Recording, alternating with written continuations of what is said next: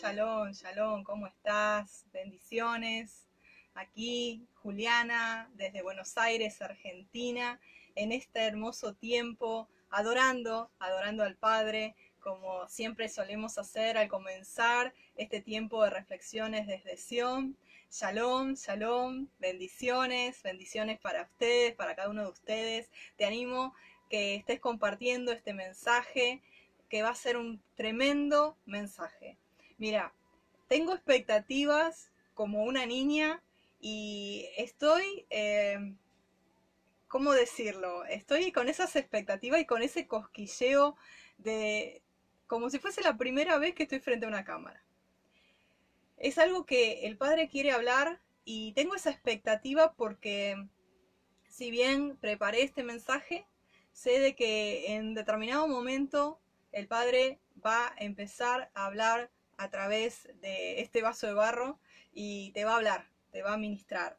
Te animo a que estés compartiendo este mensaje, te animo que me ayudes a extender el reino a través de un simple clic allí compartiendo.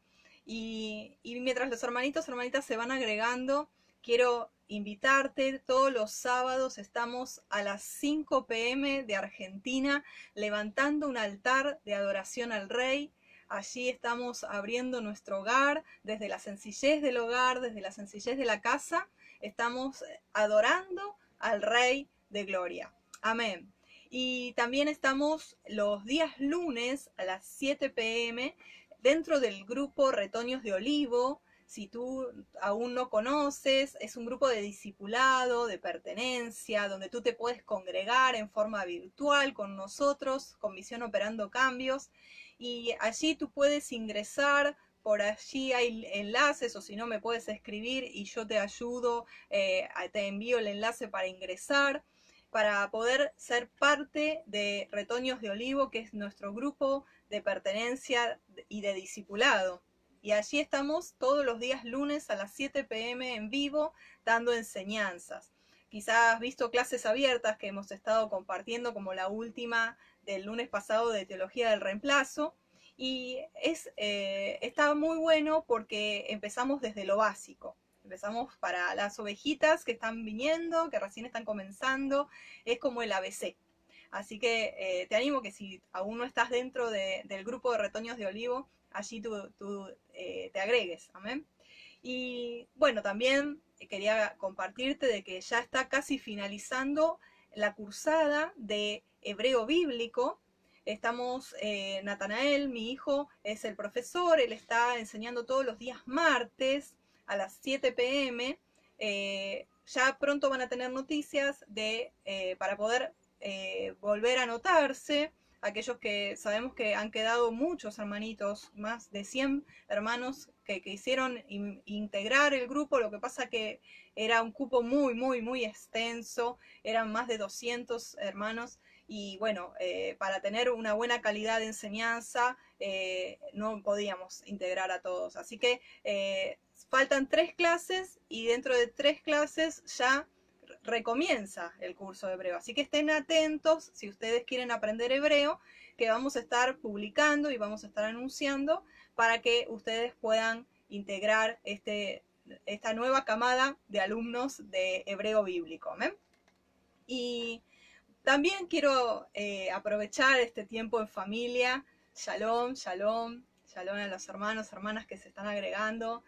Eh, quiero agradecer, ustedes saben que yo estoy todavía convaleciente desde mi hombro hasta la mano, pobrecita.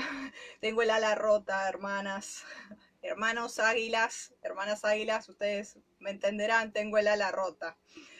Eh, la verdad que el padre eh, sabe cómo a veces tiene que tratarnos y, bueno, realmente fue un tiempo y es un tiempo de mucha enseñanza, de mucho estar quieta y entender lo que el padre quiere hablarnos. Por eso el hecho de hoy para mí es totalmente nuevo. Eh, mi, mentalidad fue renovada en este proceso muy doloroso, por cierto. Eh, yo quiero agradecer, no me quiero ir de tema, pero quiero enfatizar en el agradecimiento eh, de la calidez, del acompañamiento, de las oraciones, de las ofrendas de amor que nos han dado. Estoy, eh, ayer yo les digo, yo lloraba de agradecimiento a Hashem y, bendiciendo a cada uno de los hermanitos, hermanitas que nos han hecho llegar ofrendas, porque eh, tenemos el dinero para poder comprar el aparato que necesitamos, que es el ultrasonido. Eh, es un aparato que se necesita para, para todo lo que es la columna, yo tengo escoliosis, tengo la columna cervical rectificada y, prensada, eh, y bueno, eso produjo que se arme toda una distensión bastante fuerte eh, en el brazo hasta la mano, con también una tendinitis. Entonces, sí o sí se necesita eso. Y Baruch Hashem, y gracias a cada uno de ustedes porque conseguimos eh, un aparato usado que, bueno, vamos a poder hacer el tratamiento kinesiológico que es necesario para que yo mejore, porque ya no puedo tomar tanta medicación, estoy toda brotada por, tanta medicación y, bueno, eh, no es bueno. Entonces, eh, estamos ahora con el tema de la medicación parando por un tiempo y solo con cremas y en forma local poder eh, continuar con este tipo de también eh, de cremas eh, medicinales y naturales también. Así que bueno, se los quería comentar, quería agradecerles. la verdad que nos hemos sentido como familia así, como familia, muy acompañados. Gracias por estar, gracias por, por los mensajes, por las oraciones. realmente es es eh, lo que el Padre quiere, que seamos familia. Y de eso quiero hablar hoy también. El Padre ha estado hablándome eh, de una manera muy especial. Eh, para mí es especial porque siempre que el Padre me ha hablado yo he tomado la lapicera y he escrito. El tema es que no puedo usar la mano, porque no escribo con la derecha, escribo con la zurda. Entonces, cuando el Padre en este tiempo me ha hablado, eh, ahí he tomado el celular y, grabado lo que él me hablaba para, poder eh, compartírselos a ustedes, primeramente a mí. Eh, fue un tiempo en, este, en estas dos semanas donde el Padre nos reencaminó como misión operando cambios, reencaminó lo que el Padre quiere volcar a través de mi vida hacia el pueblo, hacia tu vida, y, uno a veces, eh, por querer eh, enseñar y, dar mucho, eh, no da lo que el padre específicamente quiere hablar. Entonces, yo quiero hablarte, vamos a ir a jueces. Y aquí empieza todo. Aquí empieza este mensaje que va a ser distinto. Yo sé que va a ser distinto porque el Padre eh, nos ha ministrado y, te voy a compartir lo que Él me ha dicho a mí también particularmente. Vamos a ir a jueces, jueces capítulo 4. Allí yo no te lo voy a leer porque quiero hacerlo fluido, tú lo puedes leer luego tranquilo, tranquila en tu hogar eh, reflexiones desde Sion, para aquellos que nos ven por primera vez o que hace poquito que nos, congregamos. Eh, es informal, no es un estudio bíblico, no es, eh, no es un grupo discipulado. Reflexiones desde Sion es tiempo en familia. ¿Amén? Sí. Yo sé que, ustedes lo sienten de esa manera. Entonces, lo vamos a comentar. Jueces 4 habla de la, la historia de Débora y Barak. Y dentro del capítulo 4, eh, tú puedes ver de que no solamente está Débora, sino que también hay otra mujer que es Jael o Jael. ¿sí? Eh, allí en jueces podemos ver de que la historia cuenta de que Barak eh, que era del ejército ¿sí? de, de Israel, él había tenido un llamado. El llamado que él había tenido era de salir a la batalla contra el ejército de Jabim y eh, enfrentarse a Císara, que era el comandante de Jabim, del ejército eh, de este rey. Entonces, eh, Barak, por cierta circunstancia, no sale. Pasa el tiempo y la profeta Débora que en ese entonces era también gobernadora, jueza de Israel, recibe la palabra donde el Abacadosh le dice, mira, yo llamé a Barak, le dije que vaya a la guerra, no está obedeciendo, tienes que ir y decirle, exhortarle. Entonces, bueno, ella va y, él le dice, está bien, eh, pero yo voy a ir si tú me acompañas. Entonces, Débora le dice, está bien, yo te voy a acompañar a la batalla, pero te voy a anticipar de que la gloria de esta batalla se la va a llevar una mujer, no te la vas a llevar tú. Y bueno, van a la batalla del ejército de Jabim, en el cual estaba Císara como comandante en jefe, y eh, comienzan a vencer en la batalla, y Císara empieza a huir porque ve que pierde, están perdiendo. Entonces, tras haber perdido esa batalla, Cisara huye y llega muy cansado a la tienda de Eber, el esposo de Jael, o de Jael. Eber eh, seguramente estaría en la batalla también, o estaría, eh, algunos dicen, en el campo. La cuestión de que ya él estaba sola en su casa. Se encuentra que Císara, del ejército enemigo, se quiere hospital, o sea, eh, entrar en su casa y, y, esconderse en su hogar. Entonces, ya él hace algo. Dice, sí, está bien, está bien, entra. Que él le pide agua y ella le da leche. Ella tenía una, estrategia. Ella tenía una estrategia, por eso le da leche a beber. Ella le da hospitalidad, lo atiende, le da leche, le promete ocultarlo, le promete vigilar, pero al darle leche y, y, darle toda esa calidez, hace de que Císara caiga rendido de sueño. Ella lo cubre con una manta para que él quede bien cómodo y en el momento que ella se da cuenta que él queda dormido, toma una estaca de la tienda, toma con su otra mano un martillo y se lo clava en la sien de este enemigo, de este hombre. Cuando llega Barak, que venía buscándolo a Císara, le dice ella, ven, te voy a mostrar el hombre al que tú buscas. Y Barak se encuentra con Císara muerto y atravesada la estaca en sus sienes. ¿Qué tiene que ver esto con lo que yo hoy te quiero hablar? Tiene mucho que ver. Primeramente es importante el tema de los nombres. Vamos a empezar con el tema de los nombres.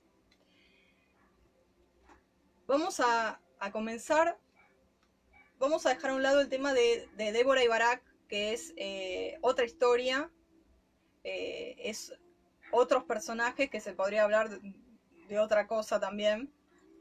Pero vamos a enfocarnos en tres personajes. Uno es el rey Jabim, que era eh, cananeo, el comandante del ejército que era Císara y Yael. Vamos a, a estos tres personajes concentrarnos. Y vamos a, a entender a través de los nombres a dónde el Padre hoy nos quiere llevar en reflexión desde Sion.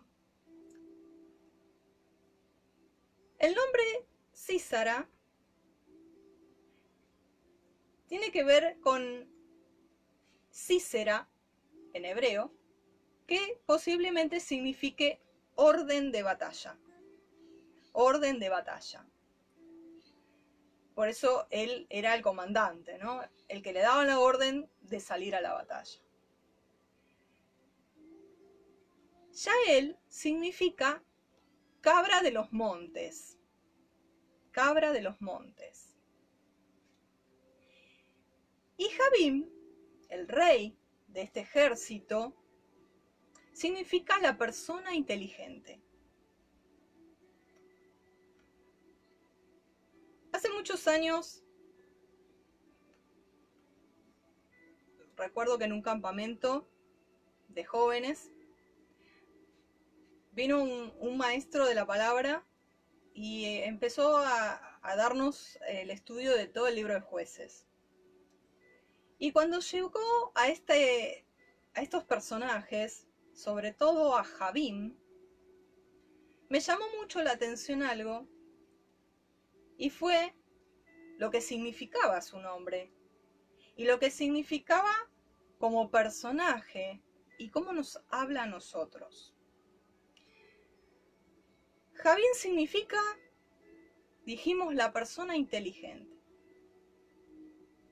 Javín representa, vamos a decirlo así, a todas aquellas personas que toman valor de su razonamiento, que son muy intelectuales, que hasta se les pinta, eh, hay una, eh, palabra como intelectualoide,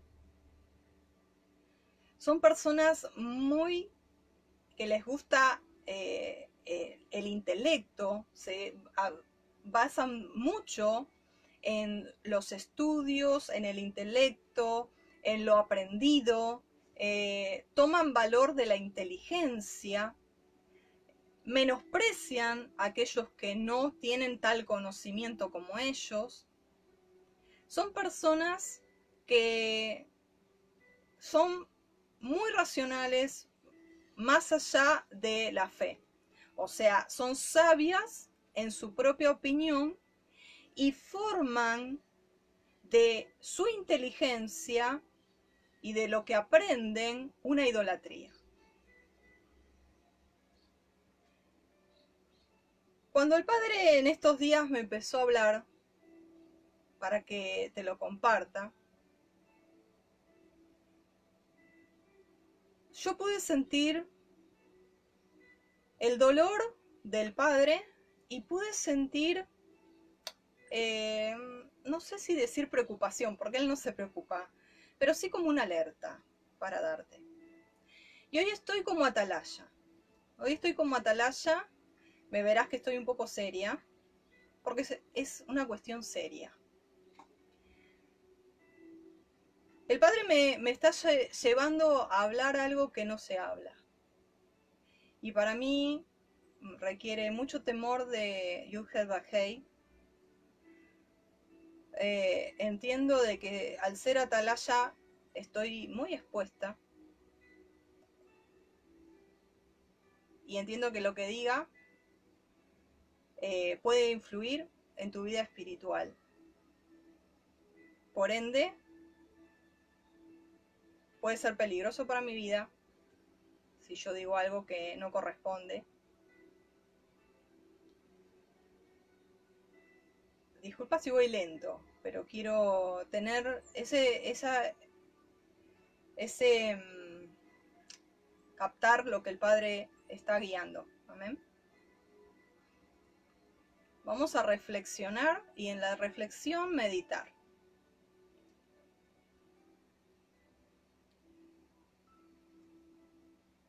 Estamos hablando de un espíritu vamos a, identificarlo como un espíritu, a este personaje Javim, que es una persona que es inteligente, pero que idolatra esa inteligencia y hizo un dios de su inteligencia y de su conocimiento y se apoya en ello y se ha envanecido con orgullo intelectual.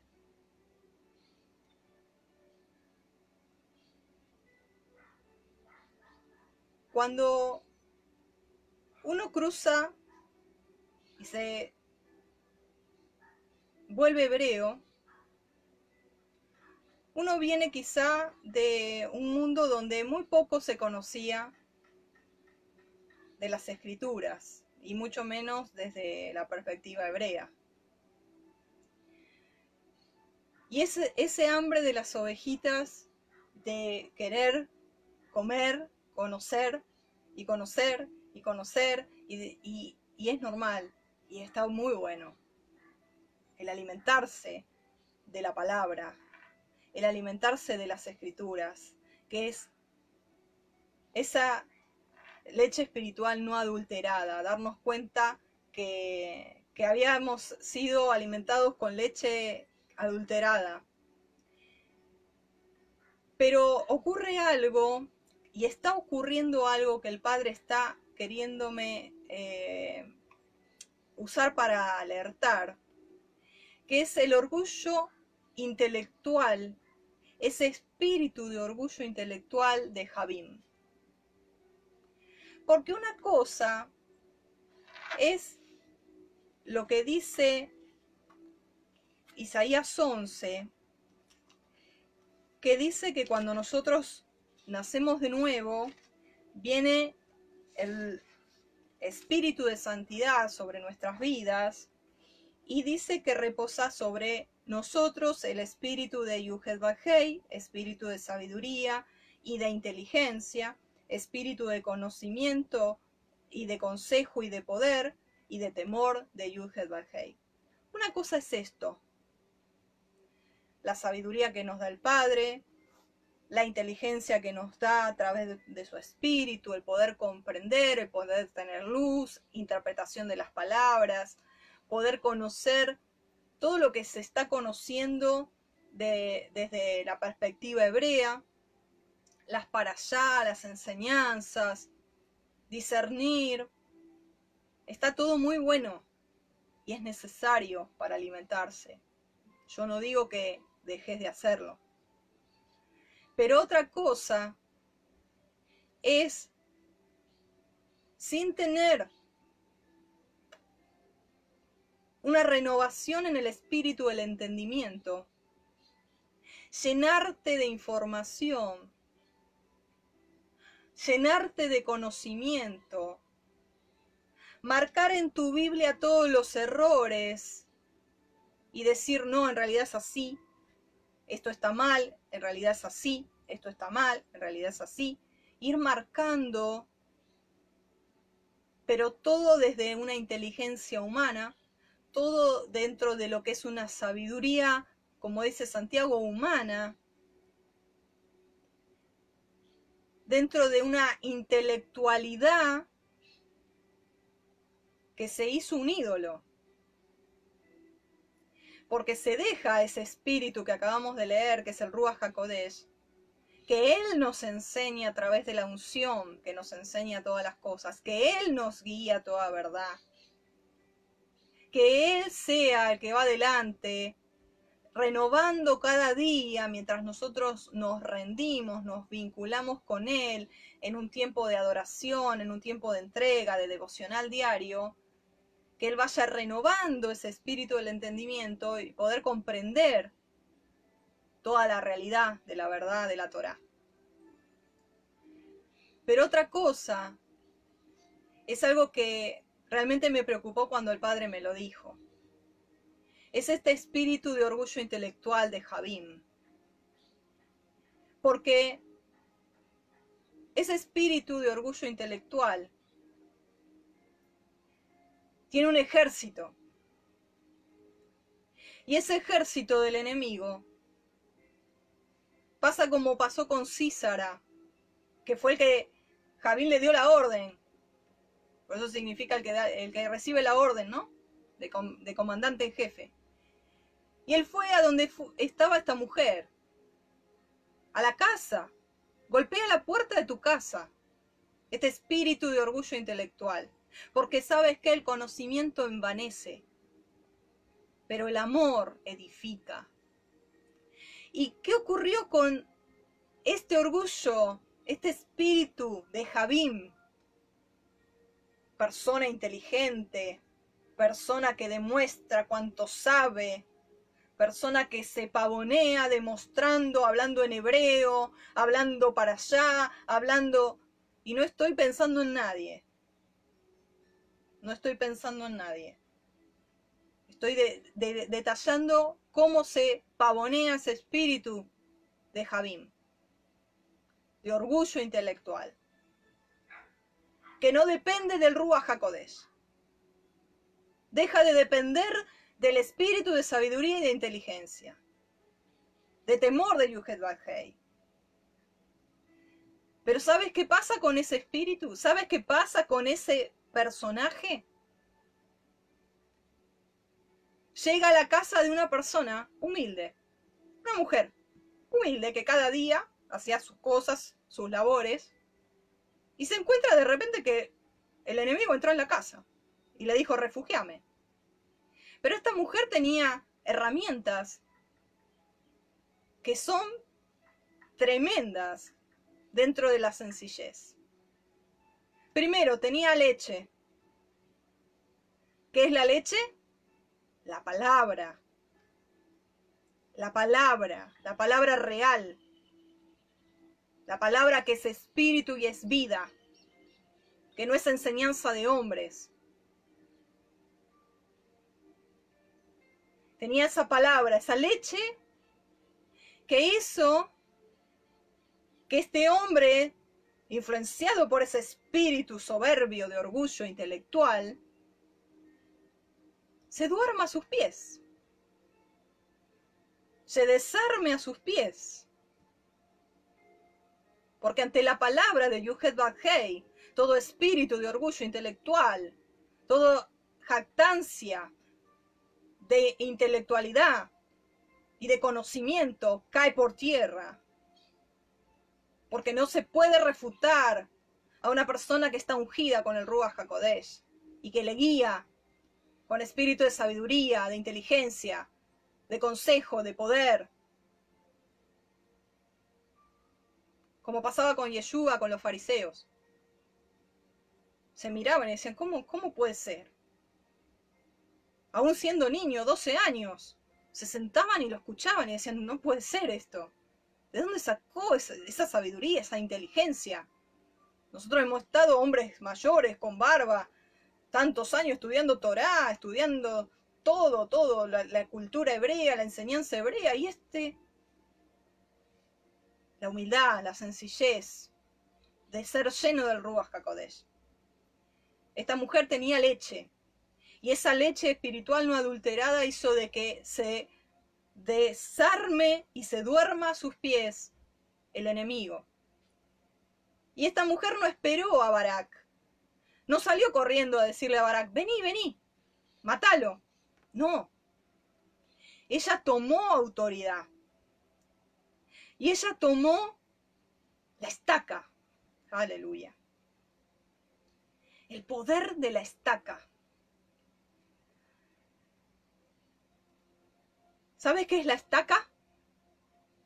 La estaca es lo que le clavaron a Yeshua en las manos y en los pies. Y esa estaca, fíjate que no se la clavó para matarlo en el corazón. Se lo podría haber clavado en el corazón. ¿Dónde se lo clavó la estaca? ¿Dónde le atravesó la estaca?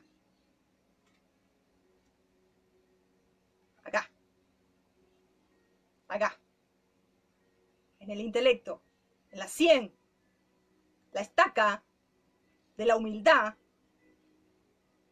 te atravesó la sien a ese espíritu arrogante, orgulloso de Javín, con el martillo de la palabra. Porque la palabra es como martillo que rompe la piedra. No fue casualidad de que Yael una simple cervatilla, una simple cabra, como es su nombre, tome la estaca que representa la señal de Yeshua, que representa la estaca del madero, donde se demostró mayor humildad de todas las eras, de todos los siglos, de todos los tiempos, de todas las edades, de todos los lugares. He aquí el Cordero de Dios que quita el pecado del mundo. Humildad. Humildad. Y esa estaca le destruyó la sien, la cabeza.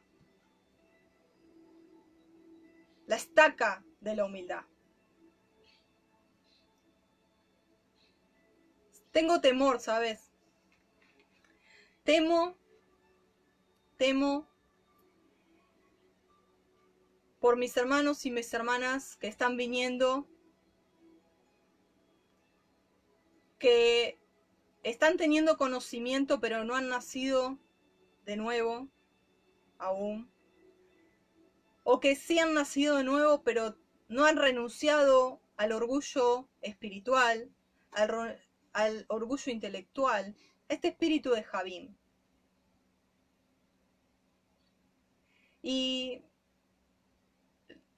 tengo temor y lo veo y me preocupo, porque es como un río que está viendo de a ver quién sabe más. A ver quién sabe más. Entonces, tal vez uno postea algo en el muro y hay 50, 60 comentarios en debate, en discusión, pavoneando su orgullo intelectual desde el hebreo, desde el arameo, desde esto, desde aquello. Y la verdad que es preocupante. Es preocupante. Temo que, que haya una distorsión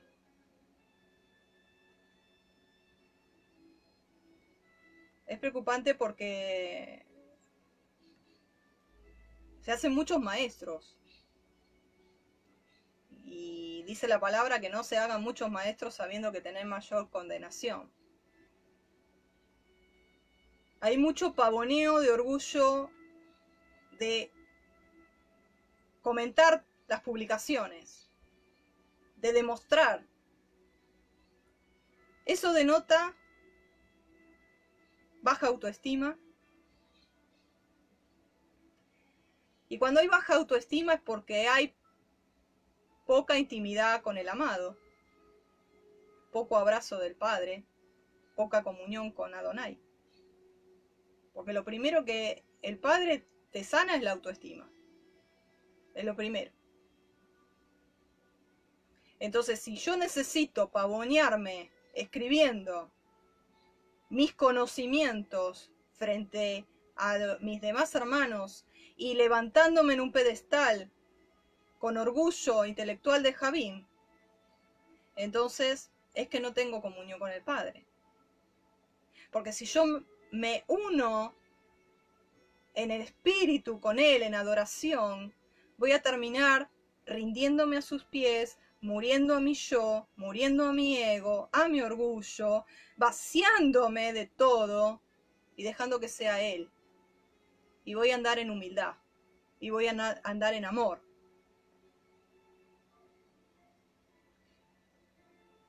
Y esto, hermanos, la verdad que empezó por mí en el sentido de que el Padre me dijo, Juliana, Reflexiones de sesiones un tiempo en familia. Vieron que yo venía haciendo estudios.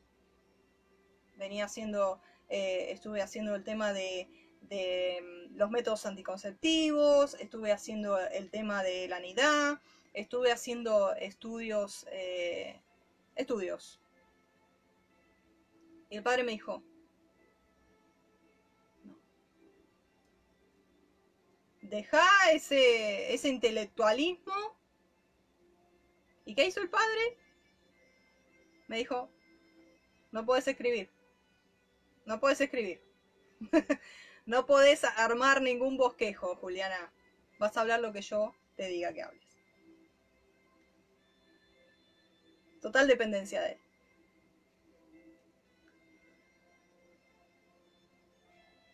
Y cuando él me habló,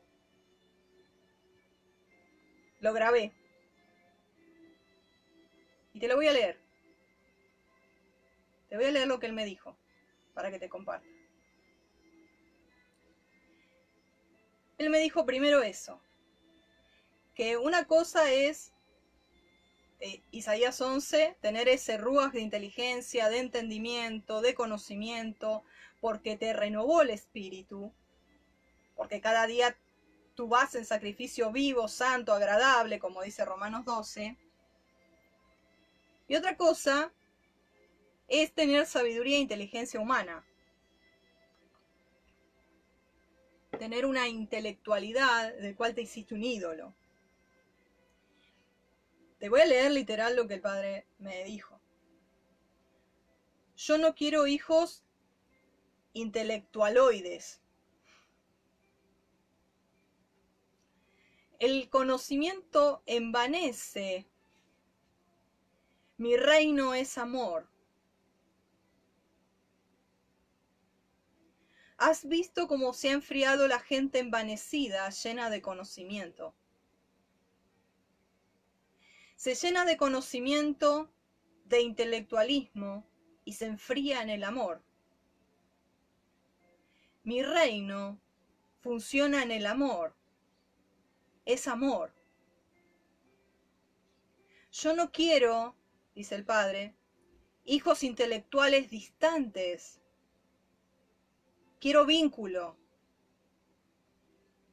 El conocimiento creó barreras, distancias, muros, porque el conocimiento envanece, pero el amor es el que edifica.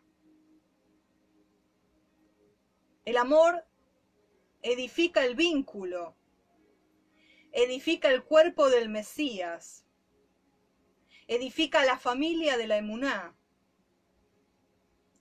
El conocimiento crea división, crea distancias, levanta murallas de orgullo intelectual.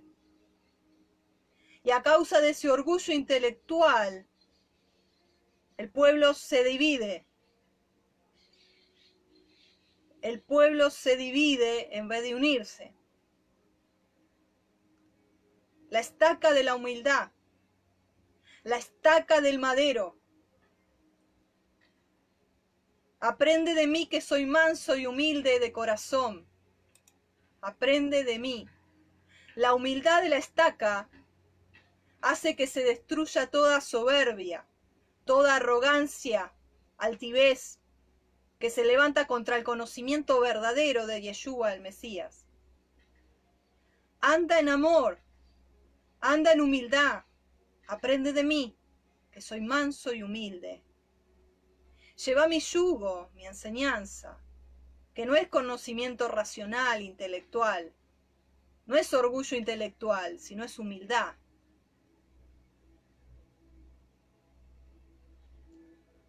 El Padre quiere que a partir de hoy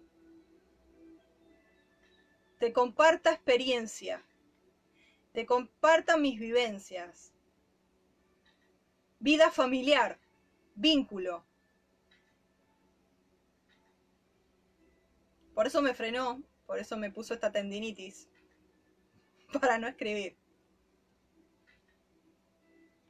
Él quiere que comparta de las experiencias que él en este transcurso de mi vida, él me, me ha hecho compartir y vivenciar. Y una es esa. Ahí termina lo que él me dictó. Ahí termina lo que él me dictó. Fíjate, me llamó la atención varios puntos de lo que él enfatiza. Y me llamó sobre todo cuando él dice, mi reino funciona en el amor. O sea, todo el engranaje, todo, todo lo que se mueve dentro del reino es amor. Si no hay ese amor, no es del reino.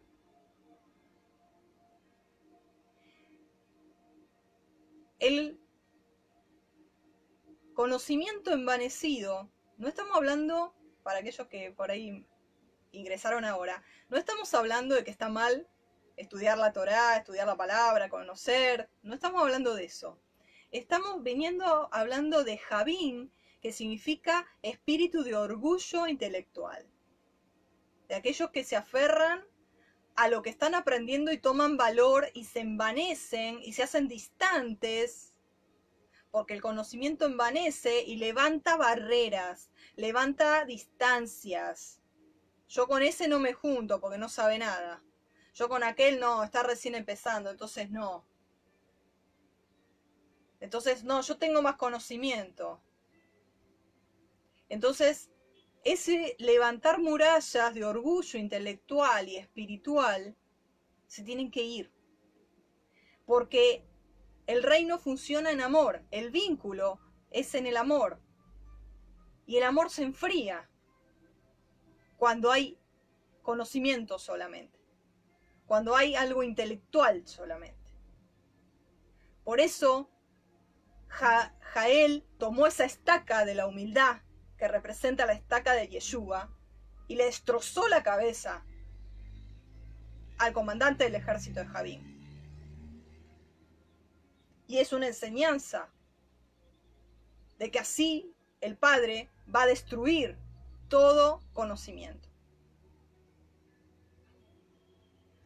Él dice, tú tienes que aprender algo. Tienes que aprender algo.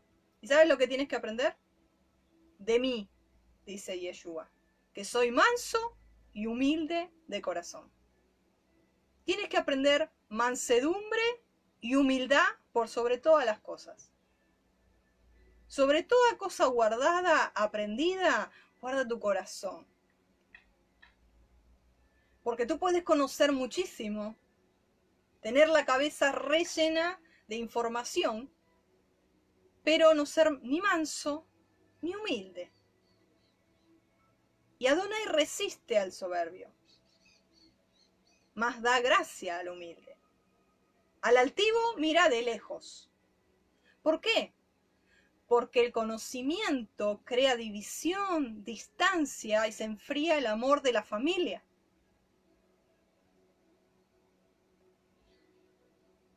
Entonces, ¿Está mal estudiar? No, no está mal. ¿Está mal aprender? No está mal.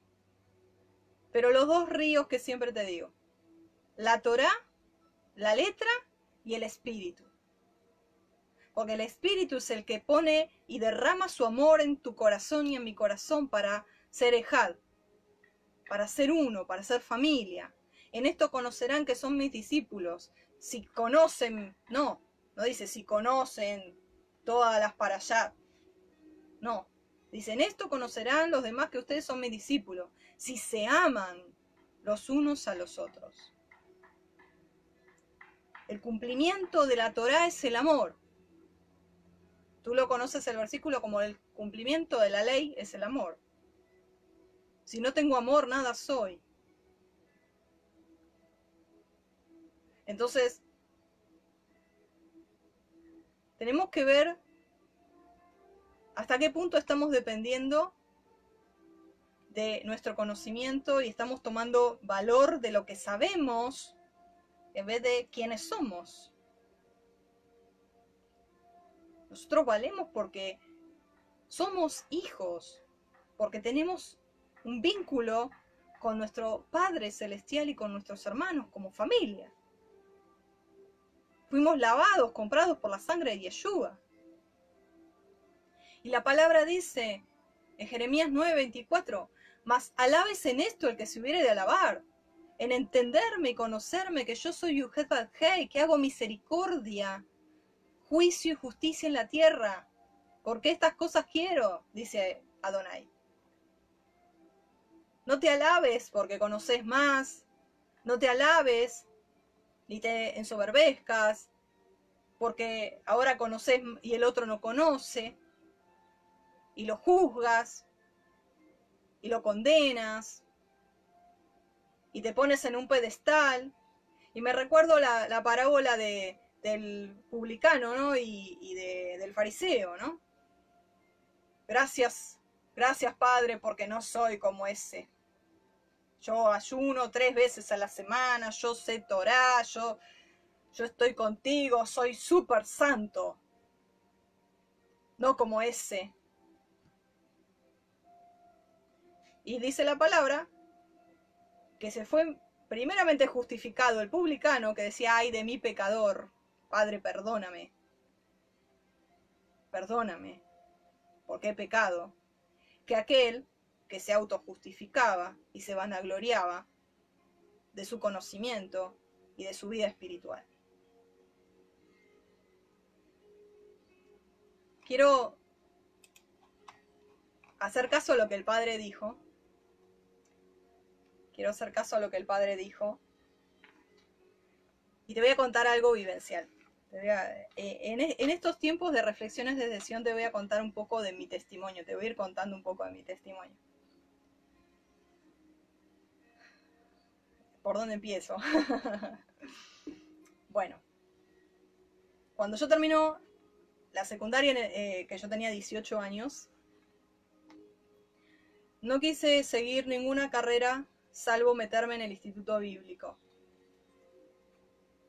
Mi llamado pastoral fue en el año 1993 y a partir de ahí yo siempre tuve algo muy fuerte en mi corazón de servir al Padre.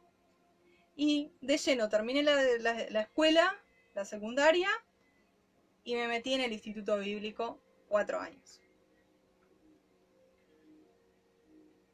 Cuando iban pasando los años en el instituto bíblico, yo veía que me era muy fácil estudiar la palabra, estudiar las materias, y empecé a tener buenas notas, 9, 10. Tal es así que cuando el último año, eh, recuerdo que no falté ni el día en que me casaba al otro día me casaba por civil.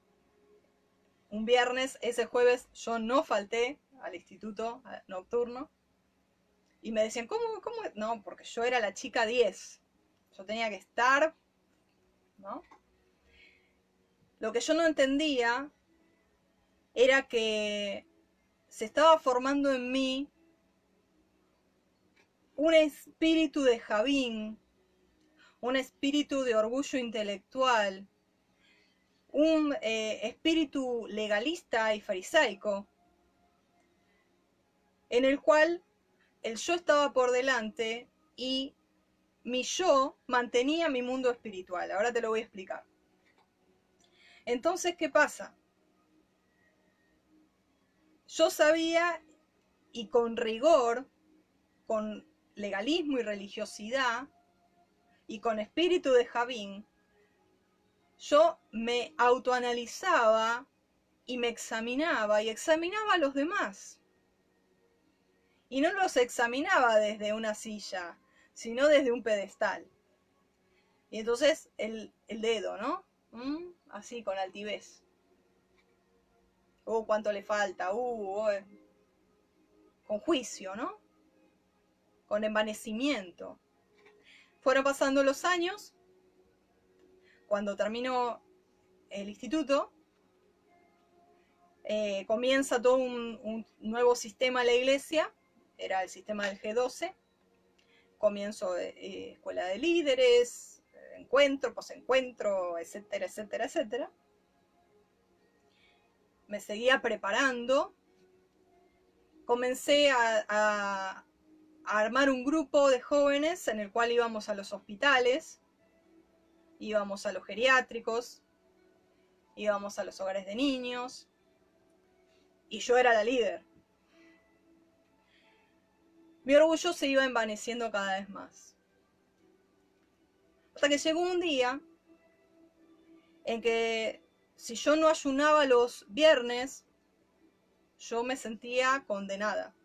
Si yo no oraba una hora, yo me sentía la peor. Si yo no podía ir al culto, y menos si había Santa Cena, yo me sentía la peor. El hecho de tener ese orgullo espiritual e intelectual produjo que no era el Espíritu Santo, no era el Ruach sino que era justamente un espíritu de religiosidad que demandaba cada vez más. Cada vez más me exprimía, me exigía y trajo consigo espíritus de condenación y de acusación. Que yo al principio no me daba cuenta pero yo vivía acusando y condenando a todos, juzgando a todos, hasta que terminé juzgándome a mí misma. Llegó un punto que cuando estaba embarazada de mi primer hijo, yo vivía en, en un departamento que tenía que bajar escaleras y eh, estuve a punto de perder a mi hijo Natanael.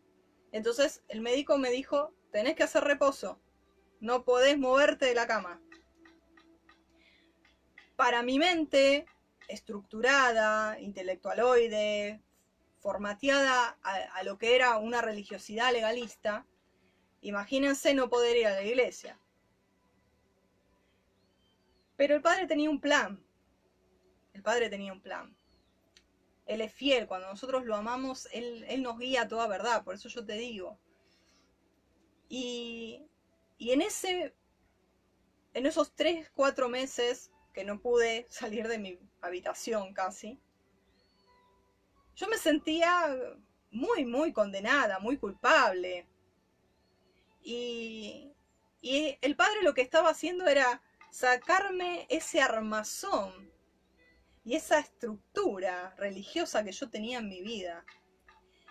Y llegaron a mis manos, el padre me empezó a inquietar sobre el tema de la gracia, de, del amor paternal, y ahí se empezó a amasar esta revelación que yo siempre te comparto del amor paternal. Porque yo a él lo vivenciaba como un libro de reglas. Esto hay que hacerlo, esto no hay que hacerlo, esto hay que hacerlo, esto lo hice mal, me saqué un 5. E, era como que mi cabeza siempre estaba analizándome y examinándome y, y dando examen. Entonces, por, aparte la iglesia no ayudaba en nada porque era una iglesia legalista, entonces no, nunca fui, o sea, con, un pastor accesible que me dijera, no, Juliana no es así, Elohim te ama, él es gracia, él tiene paciencia, ¿no? Bueno, no, todo eso no existió. Entonces, en ese tiempo, el padre me empezó a vaciar de, todo, de toda esa religiosidad, de todo ese legalismo, porque yo pensaba que yo manejaba mi vida espiritual. Y lo que el Padre quería hacer era que yo me rinda, que yo no maneje más mi vida espiritual, intelectual, porque yo había tenido tal conocimiento de tanto. Tú me decías un versículo y yo te lo completaba. Tú me decías tal cita y yo te decía dónde estaba. Yo tenía tal conocimiento que eso me, jactaba de eso, me envanecía de eso. Y el padre me sacó eso, me empezó a desestructurar, me empezó a hablar de su gracia, me hizo leer el Brija de allá, el nuevo pacto, y marcar cuando habla de amor, cuando habla de su persona, de amor, de gracia. Y así, de a poquito, fue sacando todo ese espíritu legalista de juicio, de religiosidad, fui eh, siendo renovada en el espíritu de mi entendimiento. Y así fue pasando el tiempo, fue pasando el tiempo, hubo mucho machaque, mucha prensa de aceite, mucho, mucho Getsemaní en mi vida. Eh, ya en otro momento te seguiré contando, pero quiero ir a este punto. Lo último que me pasó, como tú sabes, el año pasado con la operación que se complicó, con la anestesia general, Eso fue el sumum de, mi intelecto. Porque al no tener oxígeno en sangre, eh, a mí se me borró todo. O sea, yo veo las para allá del canal de YouTube que yo daba, de dos o tres horas, y te soy sincera, no recuerdo.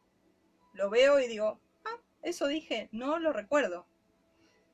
Entonces me vació, me vació, me vació de, de eso de intelectualismo, de orgullo intelectual, de orgullo espiritual, porque el Padre no quiere que nadie se ponga en un pedestal por encima de alguien, porque somos hermanos, somos familia. Y así tendría mucho para contarte, otro, otro día te voy a contar. Pero que Él me ha, me ha, me ha borrado y me ha hecho un, un reformateo y ha hecho todo en blanco, como cuando abres el Word o como cuando abres un cuaderno y ves toda la hoja en blanco. Bueno, lo ha hecho en varias facetas de mi vida, en muchas maneras, en muchas formas, para que crea solamente dependencia de Él y para que ande en humildad. Y me recuerdo cuando Pablo dice en Corintios, te voy a leer, segunda Corintios, estaba recordando hoy para compartirte esta palabra, segunda Corintios 12 creo que es, a ver, vamos a ver, sí, segunda Corintios 12, el aguijón en la carne, dice el título, ¿no? Y él cuenta de cuando fue llevado al tercer cielo. Dice, fue arrebatado, dice, un hombre en el Mesías, dice que hace 14 años, no sabe si en el cuerpo o fuera del cuerpo, fue arrebatado hasta el tercer cielo. Entonces dice que allí escuchó palabras inefables que no les es dado al hombre expresar. Y dice, de tal hombre me gloriaré, pero de mí mismo nada me gloriaré, sino en mis debilidades. Sin embargo, si quisiera gloriarme, no sería insensato porque diría la verdad, pero lo dejo para que nadie piense de mí más de lo que en mí ve u oye de mí. Y para que, escucha bien, para que la grandeza de las revelaciones no me exalten desmedidamente, me fue dado un aguijón en mi carne, un mensajero de Satanás que me abofetee para que no me enaltezca sobremanera. Interesante, ¿no? Respecto a lo cual tres veces he rogado a Donai que lo quite de mí, y él me ha dicho, bástate mi gracia, porque mi poder se perfecciona en tu debilidad. Por tanto, de buena gana me gloriaré más bien en mis debilidades, para que repose sobre mí el poder del Mesías. Qué enseñanza la de Pablo, ¿no? Ha pasado de que muchas veces el Padre nos libra, nos libra a veces a través de un mensajero de Satanás que nos abofetee, porque nos quiere mantener humildes, nos quiere mantener en amor, nos quiere mantener en amor como funciona el reino, en familia. Entonces, el Padre, cuando te muestra algo, cuando te muestra una revelación, cuando te muestra que te da un conocimiento mayor de algo que tú no sabías, tú tienes que pedirle que te mantenga en humildad. Tenemos que pedirle que nos mantenga en humildad para no envanecernos. Porque si no, mm, ese orgullo, esa soberbia nos va a alejar del espíritu de nuestro Mesías. Aprended de mí que soy manso y humilde de corazón. Entonces, a veces es difícil, a veces es difícil, por ejemplo, en mi caso, el tema de que eh, sé de que estoy en un lugar que el Padre me ha puesto de enseñanza, de pastoreo, en un lugar que, que es la posición que Él me ha dado. Y, y es difícil en el sentido que nos han enseñado de que el clero acá, el pueblo acá. Los pastores, los moré acá, el pueblo oveja raso acá. Y no es así. Y les confieso, a veces es difícil el, tema de, de posicionarme, pero yo entiendo que el Padre quiere vincularnos. Por eso, cuando ustedes me escriben por privado, yo les respondo. Eh, en, en mis posibilidades les aconsejo, oro por ustedes, porque entiendo de que cada uno en su rol. Quizá a mí me toca ahora estar acá, frente a una cámara, hablando, y a ti te tocará en otra forma, en otra función dentro del cuerpo del Mesías. No somos todo oreja, no somos todo oído, eh, mano, brazo, ojo, no somos todos iguales. Pero eso significa que tenemos distintas funciones y no jerárquicas. Tenemos que mantenernos en humildad. Tiene que haber un cambio de patrón, un cambio de hábito, un cambio de conducta, un cambio de forma de vida. Porque para recibir esa unción que nos guía toda verdad y que pudre todo el yugo y que esa unción que hace de que el Padre nos, nos eh, haga libertadores también y nos haga funcionar en su reino, tiene que haber humildad. Tiene que haber ese manto de humildad. Orar y decir, Padre, sumérgeme en tu amor, sumérgeme en tu amor. Ese bautismo de amor no es un bautismo de conocimiento que nos enaltece, sino sumergirnos en amor. Porque si no tengo amor no soy nada, puedo saber todo. Muchos oran por el manto de unción, pero piden mal, porque esa unción o ese poder que se quiere va a llegar cuando escucha bien. Esto también me lo dictó el Padre hace muchos años. Muchos oran, te lo repito, por el manto de unción, pero piden mal, porque la unción llegará cuando la humildad la traiga, como en el ungido, como en el Mesías. La unción llega cuando la humildad la trae. Su manto era de humildad y mansedumbre, y la unción venía sobre él por obediencia al Padre en humildad. Entonces tenemos que orar, Padre, ayúdanos a mantenernos humildes, ayúdanos a andar en amor, ayúdanos a que no haya en nuestra vida falsa unción, esa falsa humildad, ese falso poder que en realidad es fuego extraño, es hechicería, sino que haya y repose sobre nosotros el poder de su Rúa que es manso y humilde, el espíritu de Yeshua. Y con esto quiero concluir.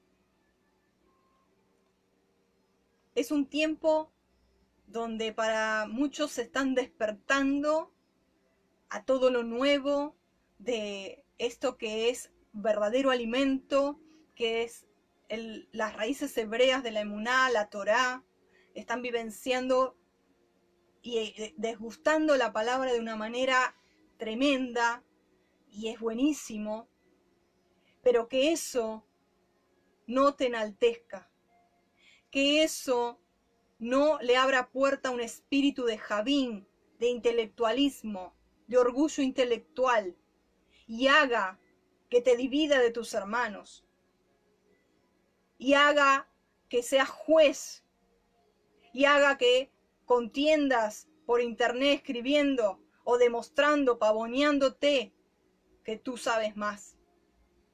No lo hagas. No lo hagas. Aprende de mí, dice Yeshua. Mi yugo es fácil y ligera mi carga. Mi yugo es humildad, mansedumbre.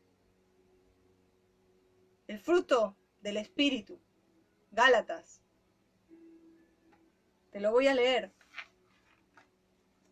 Ya estamos concluyendo con esto, pero te lo quiero compartir porque oremos. Te pido que me ayudes a orar en esto. Se está infiltrando este espíritu de Javín, de intelectualismo, de orgullo intelectual, que la estaca de la humildad, del espíritu de Yeshua, lo destruya, le destruya la cien con ese martillo de la palabra en tu vida, que haya esa humildad, esa sencillez, ese amor, esa pasión pura. Dice la palabra en Gálatas.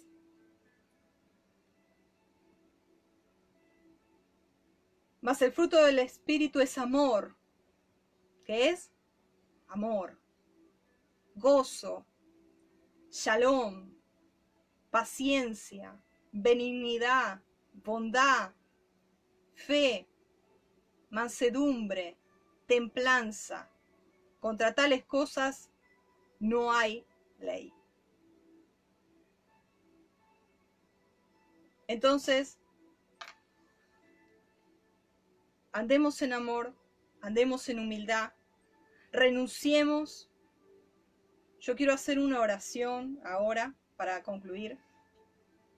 Vamos a renunciar a todo espíritu. Te voy a ayudar a renunciar a todo espíritu de, de Javín, de todo espíritu de intelectualidad, de orgullo intelectual porque eso crea barreras, crea distancias entre los hermanos, crea división y no ayuda a edificar la familia de la Muná. El amor edifica, el amor edifica. El conocimiento envanece, el amor edifica. Vamos a orar. Padre, venimos ante ti humillados, postrados delante de tu presencia. Queremos pedirte perdón por todo orgullo intelectual, por haber tomado valor del conocimiento adquirido y hacer de eso una idolatría y ser sabio en nuestra propia opinión, y envanecernos y ponernos en, en pedestales, en soberbia, en altivez de espíritu, creando barreras, muros, separándonos de nuestros hermanos más humildes en la emuná y en el conocimiento.